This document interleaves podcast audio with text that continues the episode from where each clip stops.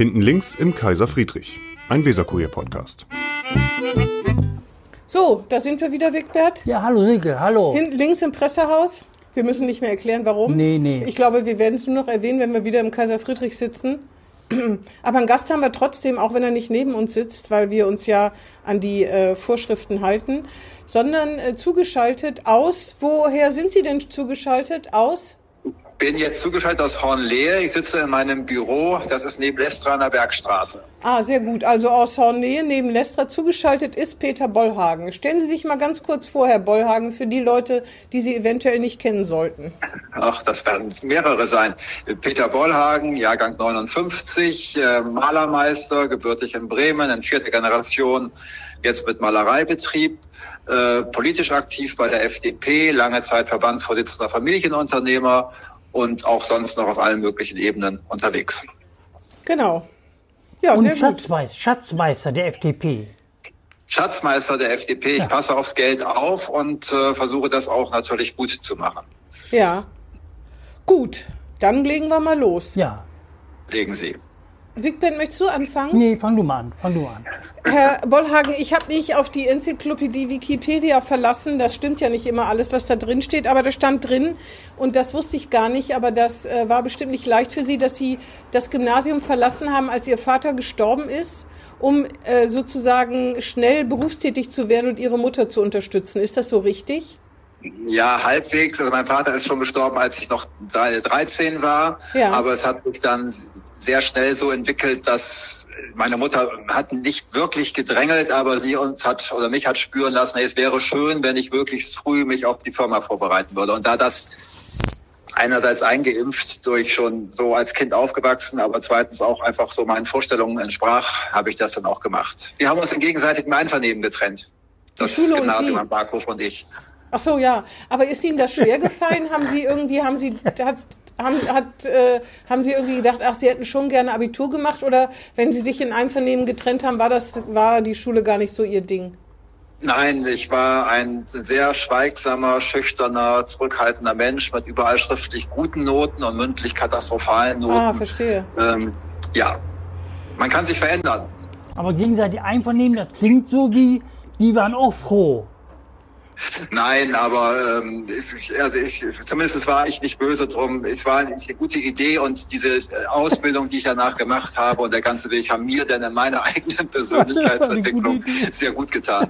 Ja, aber trotzdem, ich denke, wenn mir einer gesagt hätte, in der, wie alt waren Sie? 16, ne? Schulpflicht hatten Sie Ja. gerade, genau. Wenn mir einer mit 16 gesagt hätte, so jetzt verlass mal bitte die Schule und äh, fang mal an zu arbeiten, das ist es ja im weitesten Sinne, auch wenn erst die Ausbildung, ich hätte damit schon gehadert, glaube ich. Also das ist schon komfortabel, wenn man sich aussuchen kann, ne? Das ist keine Entscheidung, die man innerhalb von fünf Minuten trifft, natürlich. Und so hat es meine Mutter auch nie formuliert, äh, sondern sie hat schon eher darum gefragt, oder kannst du dir nicht doch vorstellen?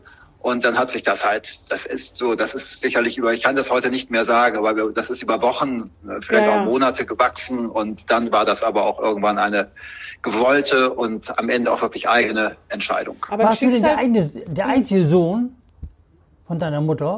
Oder hast Ich du bin, der einzige, ich bin der einzige Sohn meiner Ach Mutter, so. aber ich habe noch eine sehr starke, fast gleichaltrige Schwester. Also, also insofern war der Druck da, ne, dass du das übernehmen solltest, das Malergeschäft, ne? Ja, wenn man schon so als Dreijährige bei einem Firmenhof läuft und als Junior angesprochen wird, Ja, dann ja. entwickelt sich sowas im Laufe der Und als Zeit. Junge, ja. ja, ja. Jedenfalls Malermeister wollten Sie auch immer werden oder haben Sie auch mal was anderes ins Auge gefasst? Ich meine jetzt nicht Lokomotivführer mit vier oder fünf, sondern wollten Sie tatsächlich auch immer oder Unternehmer und das, das Geschäft ärmer, aber dazu gehört ja nun mal auch Ja. Malermeister zu Das, sein. das, das Geschäft weitermachen, das wollte ich sehr früh. Ah ja. Und Malermeister, was, also wenn ich denke, Malermeister zu sein, ist das wirklich spannend? Ich kann das überhaupt nicht beurteilen. Also, äh, Frau Hellwig, das ist hochspannend. Das ist ein total farbiger Beruf.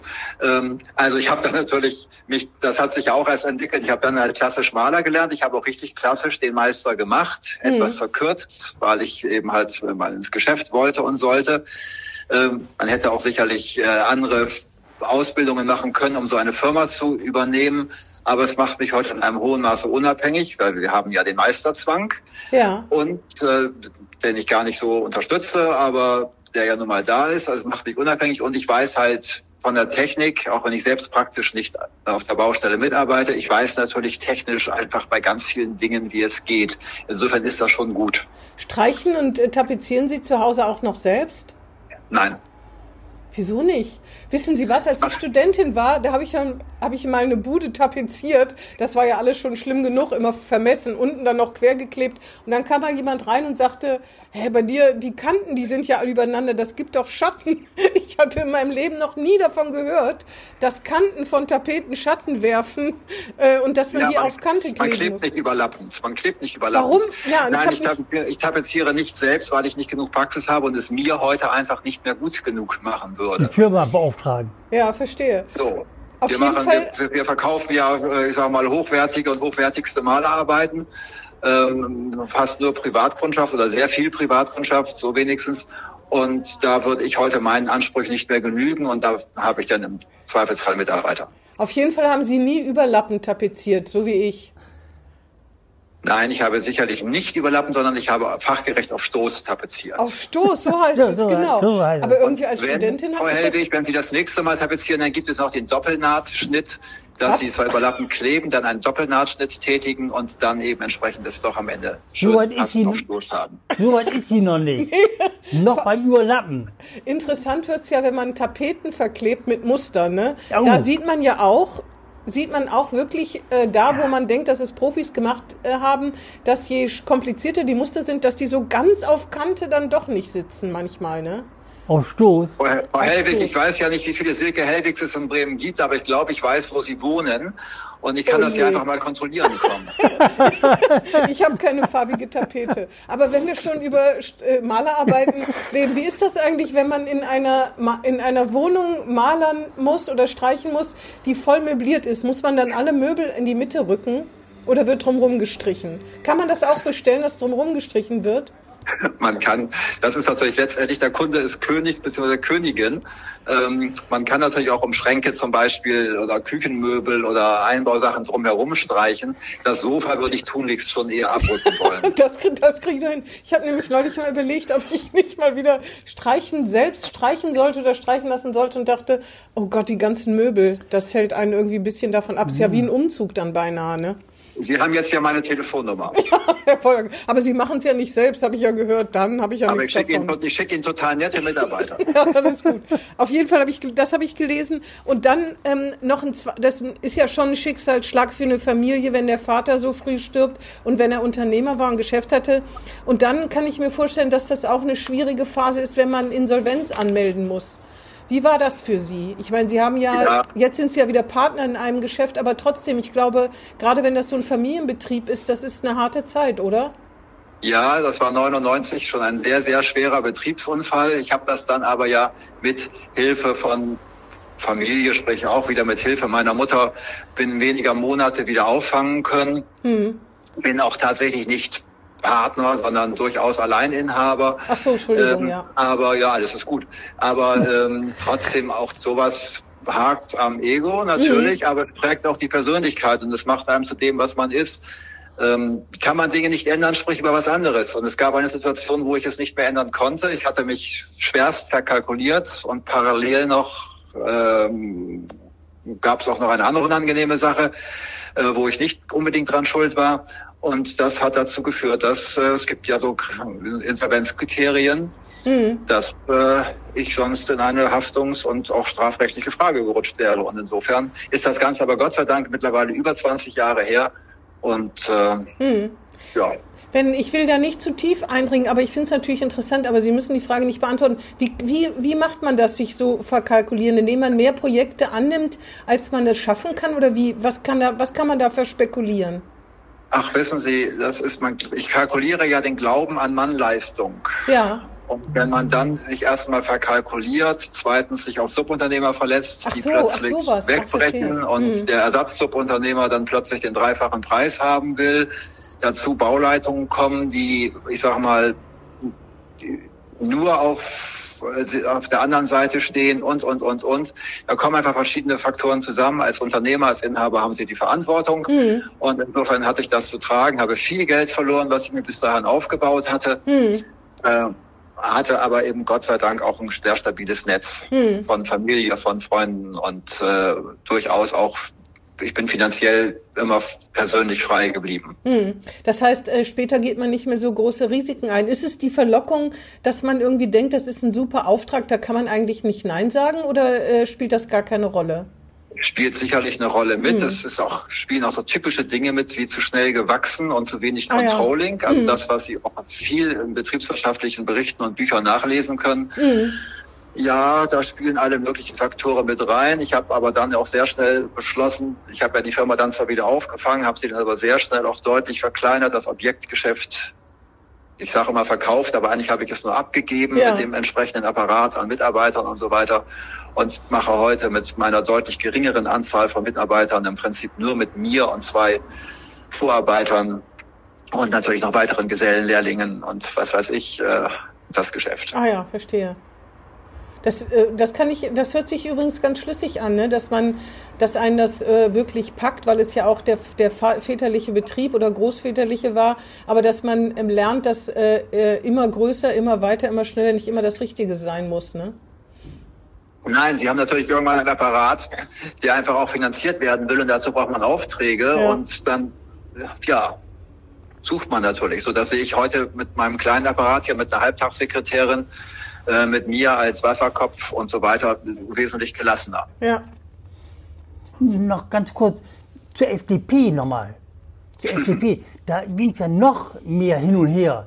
Da mal war die im Parlament, weil mal war die nicht im Parlament, da war sie wieder im Parlament, da war sie wieder nicht im Parlament, dann war sie in der Regierung sogar, Ampel. Ampelgehampel. Hm. Hm, ja, ja, da ging es ja, Ja. noch mehr hin und her. Und sie In immer der Zeit war dabei. ich sogar Abgeordneter in der Ampelzeit. Ja, genau, genau. Da war ich in der bremischen Bürgerschaft. Ja, und Ja, ich bin 40 Jahre dabei. Ich habe diese ganzen Aufs und Abs miterlebt. das Und trotzdem sind Sie der FDP treu geblieben, interessanterweise. Nicht nur trotzdem, auch deswegen. Und man steht nicht äh, nur hinter einer Organisation, man steht ja nicht nur hinter Person, sondern auch hinter einer Sache, hinter einer Idee, hinter einer Überzeugung. Und da glaube ich, dass die FDP hat nach wie vor ganz, ganz, ganz wichtige Themen in dieser Gesellschaft. Und jetzt zu Corona mehr denn je, was Wirtschaft, was, äh, was, was, was den Rechtsstaat und Ausbildung angeht, betrifft. Sie sind, du bist ja auch noch eine Vorsitzender der Arbeitsgemeinschaft selbstständiger Unternehmungen oder Unternehmer, Unternehmer in Bremen, ne? Er hat ja Journalisten aber jetzt gleich zwei Fehler eingebaut. Erstmal heißt der Oh. Verband schon seit bestimmt 10, 12 Jahren die Familienunternehmer. Ach so. Und Und zweitens bin ich, und ASU? zweitens bin ich seit September letzten Jahres nicht mehr Landesvorsitzender, Ah, sondern bin zwar noch mit im Vorstand, aber äh, ich sag mal, den, äh, die, den, den Präsidentenkranz trägt mein Nachfolger. aber als eine FDP-Schatzmeister, da hast du nochmal kandidiert. Kürzlich erst, im Dezember. Das hat ja auch nicht direkt was miteinander zu tun. Ja, ich bin Schatzmeister der Bremer FDP. Geblieben und nochmal angetreten und wieder gewählt worden. Ja, ja, ja, ja. Bin ich auch gerade wiedergewählt worden letztes Jahr. Ist Schatzmeister nicht das Amt, das sonst keiner haben will? Das ist eins der Ämter, wo man in der Arbeit kontrolliert wird und nicht sich hinterher hinsetzen kann und sagen kann, ich habe viel gedacht, darum war ich ein guter sonst genau. was. Deswegen ist das Ähm, das Amt, was keiner haben Nein, will. äh, das weiß ich nicht. Es würde sicherlich auch Nachfolger geben, wenn ich nicht wieder kandidiere. Es ist aber tatsächlich auch ein einflussreiches Amt, weil erstens ist man in der Führungsequipe mit dabei, zweitens entscheide ich ja mit über jede Ausgabe und damit auch über alles, was stattfindet. Und ähm, ich kenne den Laden aber ganz gut und ganz schön lange, und dann passt das so auch ganz gut. Ich meine, dass meistens sich Leute um solche Posten auch in Vereinen nicht reißen, weil so viel Arbeit dran hängt, ne? Ja, in der Partei. Ja, äh, wenn Sie eine gewisse Erfahrung haben, Frau Hellwig, eine gewisse Struktur haben, äh, dann, dann läuft das schon. Und man weiß Bescheid. Man weiß gut Bescheid als Schatzmeister. Ja. ja, wir haben tolle Mitarbeiter, eine tolle Mitarbeiterin und äh, ich habe eh ein ganz tolles Vorstandsteam oder wir haben ein ganz tolles Vorstandsteam um uns herum. Insofern Sie müssen doch macht auch das durchaus auch Spaß. Sie müssen auch Spesenabrechnungen freizeichnen und sowas, ne? Ich müsste auch Spesenabrechnungen freizeichnen. Meine Vorstandskollegen leiden meistens darunter, dass ich dann sage, willst du das nicht spenden? Sehr gut. Auf jeden Fall sehen Sie genau, wer mit wem wann essen gegangen ist, zum Beispiel, ne? Auf Da haben wir eine falsche Vorstellung von dem, von dem Gemeinwesen FDP. Da solche Spesenabrechnungen gibt es äh, Nee? sehr, sehr, sehr, sehr, sehr selten. Und dann auch nur verbunden mit irgendwelchem wichtigen Sponsor oder Unterstützer oder wie auch immer. Sind Sie auch mit, ein bisschen auch mit Geldeintreiben ver, verknüpft? Irgendwie musst du das ne, für sorgen, dass die FDP ordentlich Geld kriegt in Bremen? Ja, ich bin auch mit Geld eintreiben, natürlich, was Mitgliedsbeiträge angeht, was zum Beispiel auch die Miete angeht, weil wir unser FDP-Haus an die Fraktion vermietet haben, was Spendenwerben angeht, aber was einfach, es gibt ja einen ganz normalen wirtschaftlichen Betrieb hinter so einer Partei. Die Abgeordneten müssen ja auch was abgeben, ne? Die Funktionsträger. Die müssen nicht, die freuen sich, dass sie abgeben dürfen. Ach so. Das ist ja schon mal eine gute Ach Wortwahl. so. Da freut man sich wahrscheinlich. Willst du nicht heute ein, wieder mal einen Höhepunkt des Jahres haben und gibst mir etwas von deinen Abgeordnetendiäten ab? Und dann sagt der andere, ja, ich habe Gerne. schon den ganzen Tag gedacht, was mache ich heute bloß Gerne. Schönes? Aber sie kennen mich doch, sie wissen doch, dass ich ganz charmant sein kann. Auf jeden Fall. Das kann ich bestätigen. Das stimmt. Ähm, Sie haben die Julis in Bremen mitbegründet, stimmt das? Ja, auch das ist schon sehr, sehr, sehr lange her. Aber ich war tatsächlich vom ersten Bundeskongress der Jungen Liberalen 1980 an mit dabei, war dann ja auch lange Jahre Vorsitzender hier in Bremen. Und Wieso gab's denn in Bremen keine Julis? Entschuldigung? Wieso gab es in Bremen denn keine Julis? Weil die Jusos und die Junge Union gereicht haben oder warum? Nein, es gab Jungdemokraten bei der FDP, die sich aber relativ weit distanziert haben und es haben sich halt um 1980 herum auf der ganzen Bundesebene die Jungen Liberalen als Jugendorganisation der Mhm. Verstehe. FDP neu begründet, neu gegründet. Ja. Und die Jungdemokraten waren nichts als. Nachfolgeorganisation der Jungdemokraten quasi, als Ersatzorganisation der Jungdemokraten. Die Jungdemokraten, die gab es aber in Bremen. Die gab es in Bremen. Mit denen wollten Sie aber nichts zu tun haben. Ach, ich zitiere einen Satz, den ich immer noch im Kopf habe. Wir sind die Jugendorganisation in der FDP. Die FDP ist die Agentur der Kräfte, die wir eigentlich bekämpfen. Nein, mit der wollte ich damals dann nichts mehr zu tun haben. Ich war direkt in der FDP und als es die Chance gab, dann einen äh, Jugendverband, der inhaltlich näher bei mir stand, beziehe das jetzt mal auf mich, ich bin ja da eingetreten dann und habe da mitgemacht dann, sondern haben wir das forciert und betrieben und sind ja auch eine ziemlich starke Organisation. Im Moment haben wir hier in Bremen, äh, haben die jungen Liberalen, nicht wir, ich bin ja schon 25 Jahre raus, äh, haben die äh, jungen Liberalen hier in Bremen auch wirklich eine sehr, sehr, sehr starke und äh, einflussreiche Position mit auch einem tollen Vorstand, der sehr, sehr, sehr aktiv die Parteiarbeit begleitet und auch ein bisschen inhaltlich treibt. Kommt der Tore Scheck eigentlich auch daher? Der Tore Scheck kommt auch, äh, war lange Zeit Vorsitzender der jungen Liberalen. Also, also. Und wieso die FDP? War Ihr Vater auch schon in der FDP? Oder wie sind Sie zur FDP gekommen?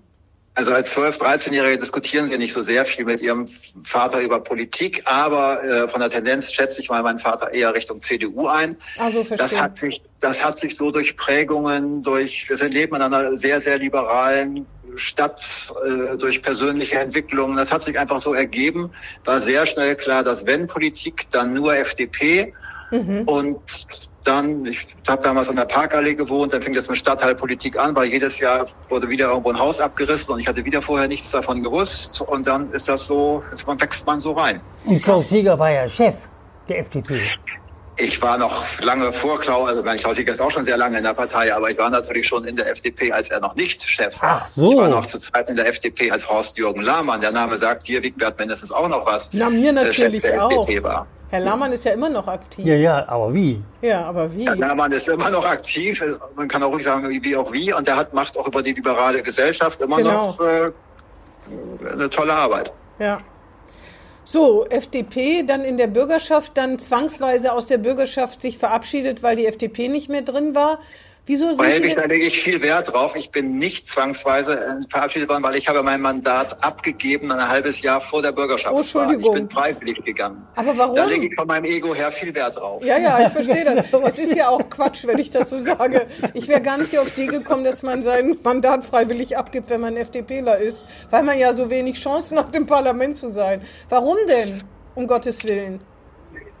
Warum ich mein Mandat abgegeben Ja. habe? Oder warum die FDP rausgeflogen ist. Nee, das weiß ich. Das kann ich mir, beide. das Aber kann ich mir zusammenreiben. Jetzt das, was Sie gesagt Ich war ja, ich war ja Abgeordneter der Ampelkoalition. Ja. Und äh, wenn Sie ein Mandat neben einem sehr, sehr anstrengenden und Vollzeitjob mal wahrnehmen, dann muss das Spaß machen. Und äh, es hatte einen Punkt erreicht, wo es mich, wo es mir keinen Spaß mehr gemacht hat. Und Sie kriegen ja auch Geld als Abgeordneter. Ja. Und wenn man dann so einen Punkt hat, wo man glaubt, dass man für dieses Geld eigentlich auch nicht mehr genug für den Wähler, für die Bürger arbeitet, sprich das einfach auch nicht mehr erfüllt, den eigenen Anspruch, es war so eine Kombination, ähm, dann muss man einfach auch mal die Konsequenz ziehen. Und die war für mich damals, nein, da, das kannst du einfach nicht mehr ausfüllen und das willst du auch nicht mehr ausfüllen.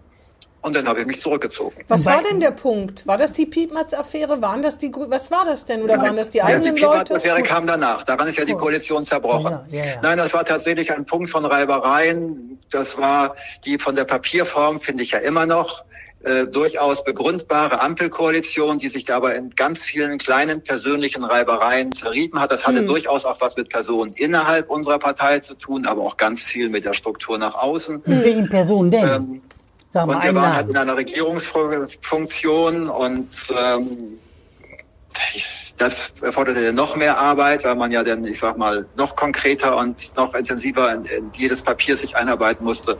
Ich habe das nicht mehr leisten können dann irgendwann. Ich hatte ja immerhin zu Hause auch einen 80-Mann-Betrieb. Ja. Du wolltest eben noch sagen, welche, welche eine anstrengende Personen in der FDP waren, die das unmöglich gemacht haben, die deinen Beschuss befördert haben. Die, ich werde jetzt bestimmt keine Namen nennen. Was? Schade. Dazu schade. sitzen wir doch hier. Eigentlich schade. Aber das ist wie mit einer Scheidung. Es sind immer alle schuld. Ja, gut. Das ist jetzt sehr, sehr weise, sehr salo salomonisch ausgedrückt. Aber bei Ja, ich habe ja, auch- ich hab ja, auch- ich hab ja auch schon eine Scheidung hinter mir. Also ich kann auch damit reden. und bei, bei, bei den Grünen war es Ralf Füchs, glaube ich, ne? Der damals der Senator, der anstrengend war.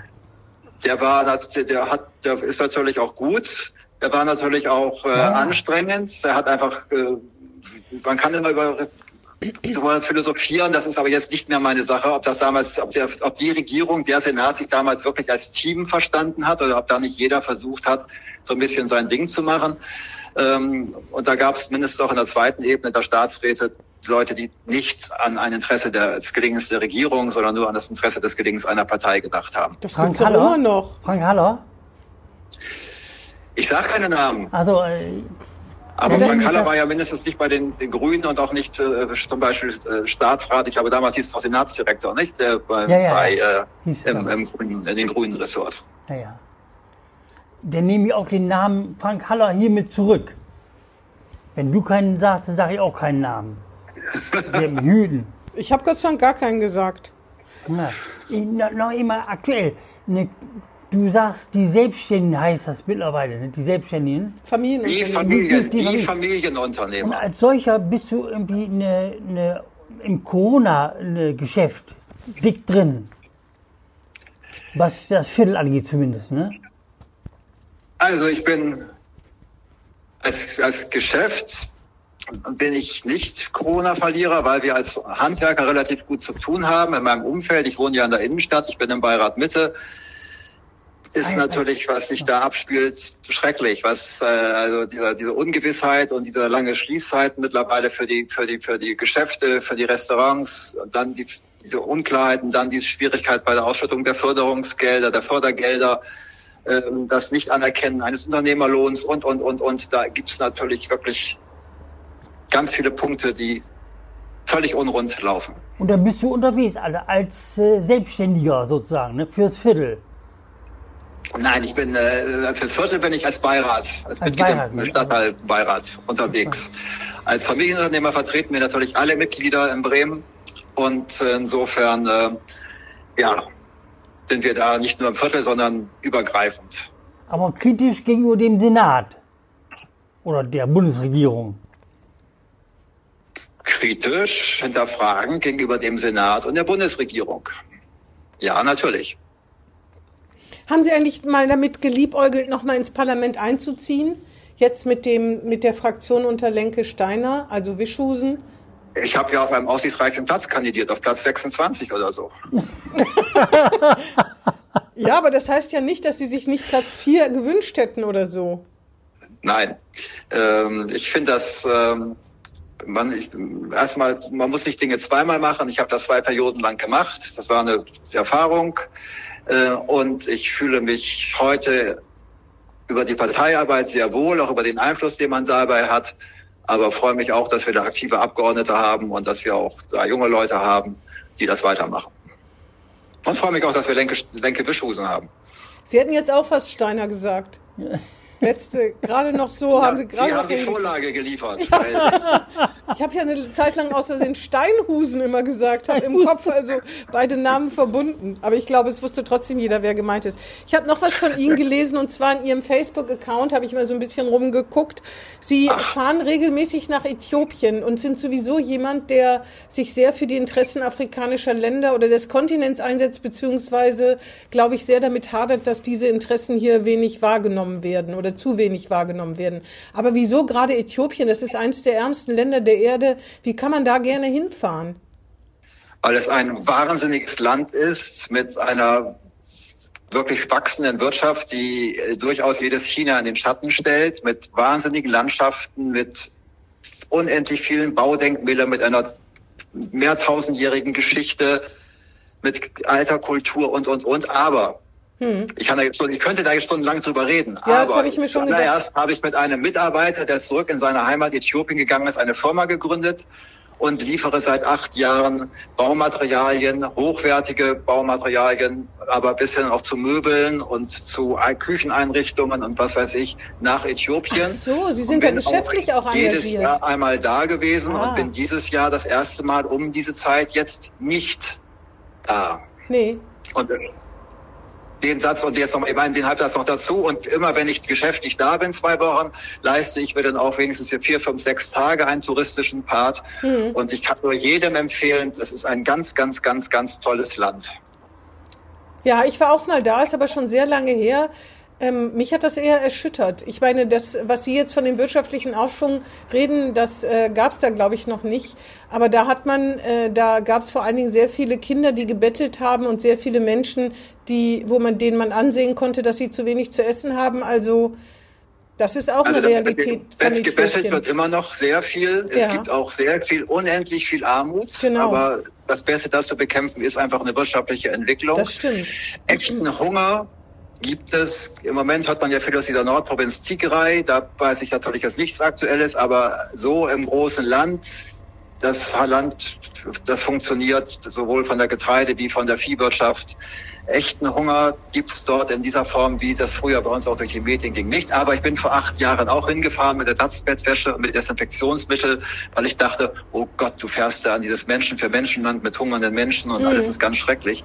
Nein, es war eine boomende Großstadt mit, und ich saß irgendwie drei Stunden, nachdem ich aus dem Flieger gerollt war, morgens um sechs äh, in der ersten Baubesprechung.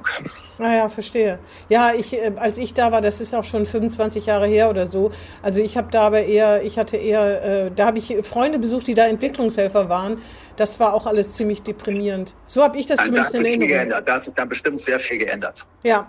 Ähm, und ähm, dann habe ich aber gesehen und da habe ich gedacht, zitze, zitze, der Herr Bollhagen fährt Weihnachten nach Gomera. Sie waren den Jahreswechsel 2021 haben Sie auf Gomera verbracht, wenn das richtig ist.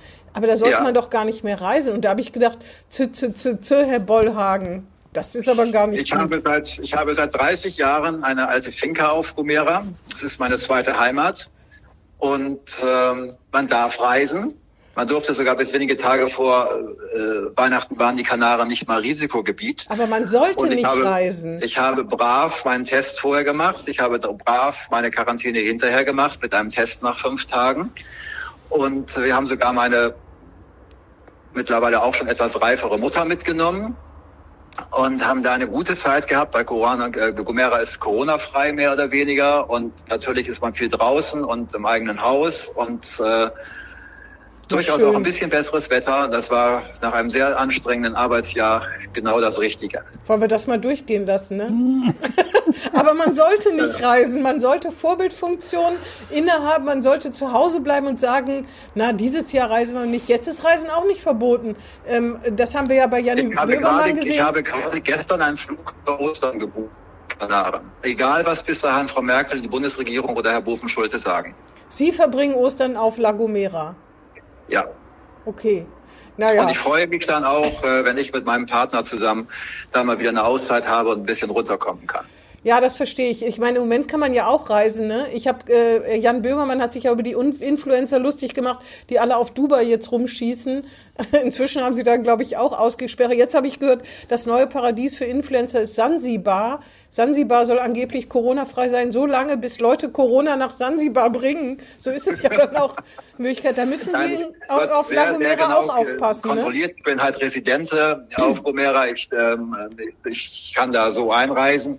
Und ähm, ja, das, äh, Entschuldigung, das ähm, ist meine zweite Heimat. Ich kenne da, ich kenne da eine ganze Generation von Menschen. Ich habe da nur einheimische Nachbarn, bin da fernab von jedem Tourismus und äh, fühle bist, mich da einfach sauwohl. Bist du auch Spanier eigentlich? Nein, ich, aber ich, es gibt so einen Residentenstatus. So, ich bin, also. also wenn, wenn wäre ich so mehr oder weniger Gomero, weil ich ja nach Gomera fahre ah, ja. oder fliege und dann fahre. Aber ähm, ich, mein Spanisch ist leidlich gut und ich kann mich da halt bewegen. Sehr gut. Ich habe auch Zweitwohnungen, darf man ja jetzt auch so bereisen in Deutschland. Ne? Wer eine Zweitwohnung an der, weiß ich nicht, auf einer Insel hat oder so, darf da, glaube ich, im Moment auch hin. Ich glaube, dafür sind ja Ausnahmen geschaffen worden. Na gut, dann haben wir das auch aufgeklärt. Da beneide ich Sie ja ein bisschen, muss ich sagen, Herr Bollhagen, dass Sie eine Finke auf äh, Gomera haben. Ich bin auch, es hat mich, also ich habe als 30, als 30-Jähriger eine Ruine gekauft und ich bin heute noch erstaunt über meinen Mut damals. Mhm. Aber es ist mittlerweile halt, erstens mal habe ich es mir schon hergerichtet, ein tolles Grundstück, alles an Obstbäumen, was man so braucht und fühle mich da einfach so klimatisch und so sehr wohl. Und auch wärmer als Bremen, das kann man sich gar nicht vorstellen, ne? Ja, das ist schwierig zu, das ist, das ist wirklich manchmal schwierig zu erklären, aber doch, das gibt es. Manchmal, manchmal ist es auf Gomera wärmer als in Bremen. Ja, ist um es manchmal. Ja, Ostern wahrscheinlich schon. Ne? Bringen Sie Herrn Gerling und mir was mit von La Gomera? Weihnachten trotz Sturm und Regen wärmer als in Bremen. Bringen Sie Herrn Gerling und mir was mit von Gomera, wenn Sie Ostern hinfliegen und wir hier brav als brave Bundesbürger in Bremen sitzen? Ich kann Ihnen gerne was mitbringen. Was wünschen Sie denn? Stück Schokolade. Genau, schließe ich mich an. so haben wir angefangen, genau. Ist das da eine Spezialität? Nee, wahrscheinlich nicht. Ne? Nein, nein, nein, überhaupt nicht. Gibt es das da überhaupt? Gomerische Spezialitäten gibt es bestimmt kulinarische Art. Ne? Was es ist denn da speziell? Es gibt, äh, es gibt vor allem verschiedene Soßen. Mocho heißt das dann. Es gibt einen Palmenhonig, das ist eigentlich mehr ein Palmensirup. Ähm, ich, es gibt eine schöne, also es gibt eine gute, schwere deutsche Hausmannskost, in manchen Dingen ähnliche kanarische Küche, ähm, die ich wahnsinnig gerne mag. Also es gibt da schon viele Dinge, die sehr schön sind. Aber die halten sie alle nicht. Schokolade hält sich. ich werde daran denken, dass ich spanische Schokolade mitbringe. Das ist gut, das ist ein sehr schönes Zugeständnis. Das haben wir eigentlich noch von niemandem verlangt. Mhm. Aber wenn Sie es vergessen, sind wir Ihnen auch nicht gram, oder? Nee, nee, okay. natürlich, nee. aber schön wär's. okay, ich versuche es mir zu merken. Gut. Ähm, Dann sage ich herzlichen Dank erstmal. Mein Zettel ist abgearbeitet. Äh, Wigberts offensichtlich ich, auch. Ja, ja. Haben Sie noch was auf dem Herzen, was ich unsere kann noch einen Satz zufügen, weil wir ja eben nur über Äthiopien gesprochen haben. Ich ähm, habe natürlich darüber auch eine ganz neue Sichtweise auf Afrika entwickelt und da gibt es wirklich ganz viel zu tun, auch hinsichtlich Flüchtlingen, hinsichtlich äh, Zuwanderung, hinsichtlich Pers Bleibeperspektiven für gerade junge Menschen vor Ort und, und, ja. und. Das ist, das ist wirklich noch ein politisches Thema, an dem alle Parteien ganz intensiv und vielleicht auch mal losgelöst von äh, Interessen der EU irgendwo Milchpulver oder Hähnchenschenkel oder was weiß ich, Tomatenmark loswerden zu wollen. Bananen. Ähm, billigst. Ähm, das, da ist noch ein ganz, ganz, ganz, ganz großer politischer Bereich. Das Faszinierende, was man tatsächlich lernt, ist, dass es eben nicht Afrika gibt, sondern es gibt 54 Länder mit komplett unterschiedlichen Identitäten. Mhm. Und ähm, dass der Gambianer aus Westafrika überhaupt nichts gemeinsam hat, auch gefühlt nichts gemeinsam hat mit dem ostafrikanischen Äthiopier, mhm. obwohl sie beide eine dunkle Hautfarbe haben. Ähm, das muss man sich halt erstmal immer wieder klar machen. Ja, ich glaube, da, da finde ich auch eine der schreienden Ungerechtigkeiten dieser Tage ist die Versorgung mit Impfstoffen. Ne? Also ich finde, da merkt man, dass viele, dass es uns so gut geht. In vielen Ländern sind ja x-mal so viele Impfstoffe geordert worden, wie Menschen da leben. Und äh, Länder in Afrika, die kommen dann eben irgendwann in fünf bis zehn Jahren dran. Das finde ich zum Beispiel skandalös. Ich weiß, es gibt COVAX, die ja Geld einsammeln. Die EU hat sich ja jetzt auch äh, entschlossen zu helfen. Aber das ist trotzdem eine schreiende Ungerechtigkeit. Ein unglaublich Gott sei Dank auch so. Mhm. Ich habe ja mit ein paar afrikanischen Ländern auch durch meine persönliche Beziehung äh, Kontakt, dass der Afrika ja, ich sag mal, es gibt, ich habe die Zahl vergessen, ich glaube, zehn Prozent der Afrikaner sind über 65. Mhm. Afrika ist ein junger Kontinent, der Virus mag auch offensichtlich nicht so viel Wärme. Es ist Gott sei Dank tatsächlich so, dass mindestens von den Ländern, von denen ich regelmäßiger höre, das Nigeria, Gambia, Äthiopien, dass dort Corona auch nicht also keine vergleichbare Rolle spielt wie bei uns. Die haben natürlich auch ein bisschen andere Erfahrungen über Ebola und andere das Geschichten stimmt. in der Bearbeitung solcher. Aber sie testen Pandemien. natürlich auch nicht so viel, ne? Das ja, heißt, aber, es gibt eben, aber junge Leute sterben Gott sei Dank auch nicht. Ja, das stimmt. So, so sehr daran. Also es spielt nicht ganz die Rolle aus. Ich, ich bin mit einem, ich bin ja mit einem äh, Nigerianer verheiratet aus meiner Schwiegerfamilie. Da war jetzt, äh, da gab es jetzt durchaus auch Corona-Fälle, aber die gesunden halt auch nach 14 Tagen wieder. Ja. Allerdings weiß man über die Langzeitfolgen wenig. Also ich finde trotzdem, das muss man einfach bei einer Pandemie, liegt im, im Begriff der Pandemie, liegt, dass die ganze Welt, die ganze Weltbevölkerung geschützt werden sollte. Naja, also äh, Frau Helwig, äh, telefonieren oder sprechen ich aber gerade in einem Land, das selbst gerade erst geschafft hat, vier Prozent seiner Bevölkerung zu ich impfen. Weiß. Wir haben einen sehr hohen Anteil von alten Menschen, die wir gerade nicht in der Lage sind zu schützen. Ich weiß. Ähm, also ähm, da müssen wir erstmal ja sowieso ganz vorsichtig sein. Tatsache ist, dass wieder mal China, China ist ja sehr stark in afrikanischen Ländern unterwegs, dass wieder mal China Vorreiter ist und in verschiedenste Länder mittlerweile ja Impfstoffe im großen Umfang liefert und damit natürlich sich wieder wirtschaftliche oder wenigstens freundschaftliche Abhängigkeiten schafft. Ja. Ja, jedenfalls ein weites Feld. Auf jeden Fall, das sollten wir nochmal machen. Wir sollten nochmal über Afrika reden. Da kann ich stundenlang drüber reden. Ja, das finde ich gut. ja, ja. Auf jeden ja. Fall. Es ist äh, wirklich äh, hochinteressant. Mhm. Gut, Herr Bauer, wenn Sie sonst nichts mehr an die Zuhörer haben, was Sie ihnen mitgeben wollen? Ich, soll ich jetzt noch für Malerarbeiten werben? Nein, sonst, nee, nee, äh, bitte nicht. Oder wenn, dann müssen Sie es bezahlen. Ich habe ja fast alles gefragt, was man so fragen konnte. Und es gibt noch so viele Themenbereiche, über die man natürlich gesellschaftspolitisch sprechen könnte, aber das gehört hier vielleicht ja auch gar nicht so her. Doch auch, aber wir, wir sind ja nicht aus der Welt, ne? Wenn wir alle, alle interessanten Gesprächspartner einmal durchhaben, dann fangen wir wieder von vorne an, stimmt's, Sigi? ja, genau. Ja, und, und dann, dann, reden wir über Afrika. Wieder. Dann reden wir über ich Afrika. Hab ja so, ich habe ja so überlegt, mein Gott, wie weit muss, müssen Sie jetzt schon durch sein, dass Sie jetzt schon sozusagen bei mir gelandet Herr sind? Herr Bollhagen, also ja. wirklich. FDP. Das ist doch Fishing for Compliments hier. Schatzmeister, FDP. Naja, naja, naja, es gibt so viele Senatoren und Na, Sie waren Landeschef der FDP oder nicht? Und, und, Schatzmeister ist ein amtierender Schatzmeister. Absolut. Außerdem ja. manche Senatoren wollen gar nicht mit uns reden, glaube ich. Oder haben keine Zeit. Oder beides. Wie auch immer. Genau. Auf jeden Fall war es so, für mich war es jetzt jedenfalls nett. Ja, ja, für mich auch. Ja, für mich auch. Ja, und daher nochmal ganz herzlichen Dank. Vielen und, Dank. Äh, Ebenso. Wieder mach's gut. Tschüss. Und nach Bis Ostern müssen wir uns ja dann unbedingt zum Austausch treffen, der Schokolade, ne? Ja, das, äh, ich melde mich dann. Okay, prima. Tschüss. Tschüss. Tschüss. Das war Hinten links im Kaiser Friedrich, ein Weserkurier-Podcast.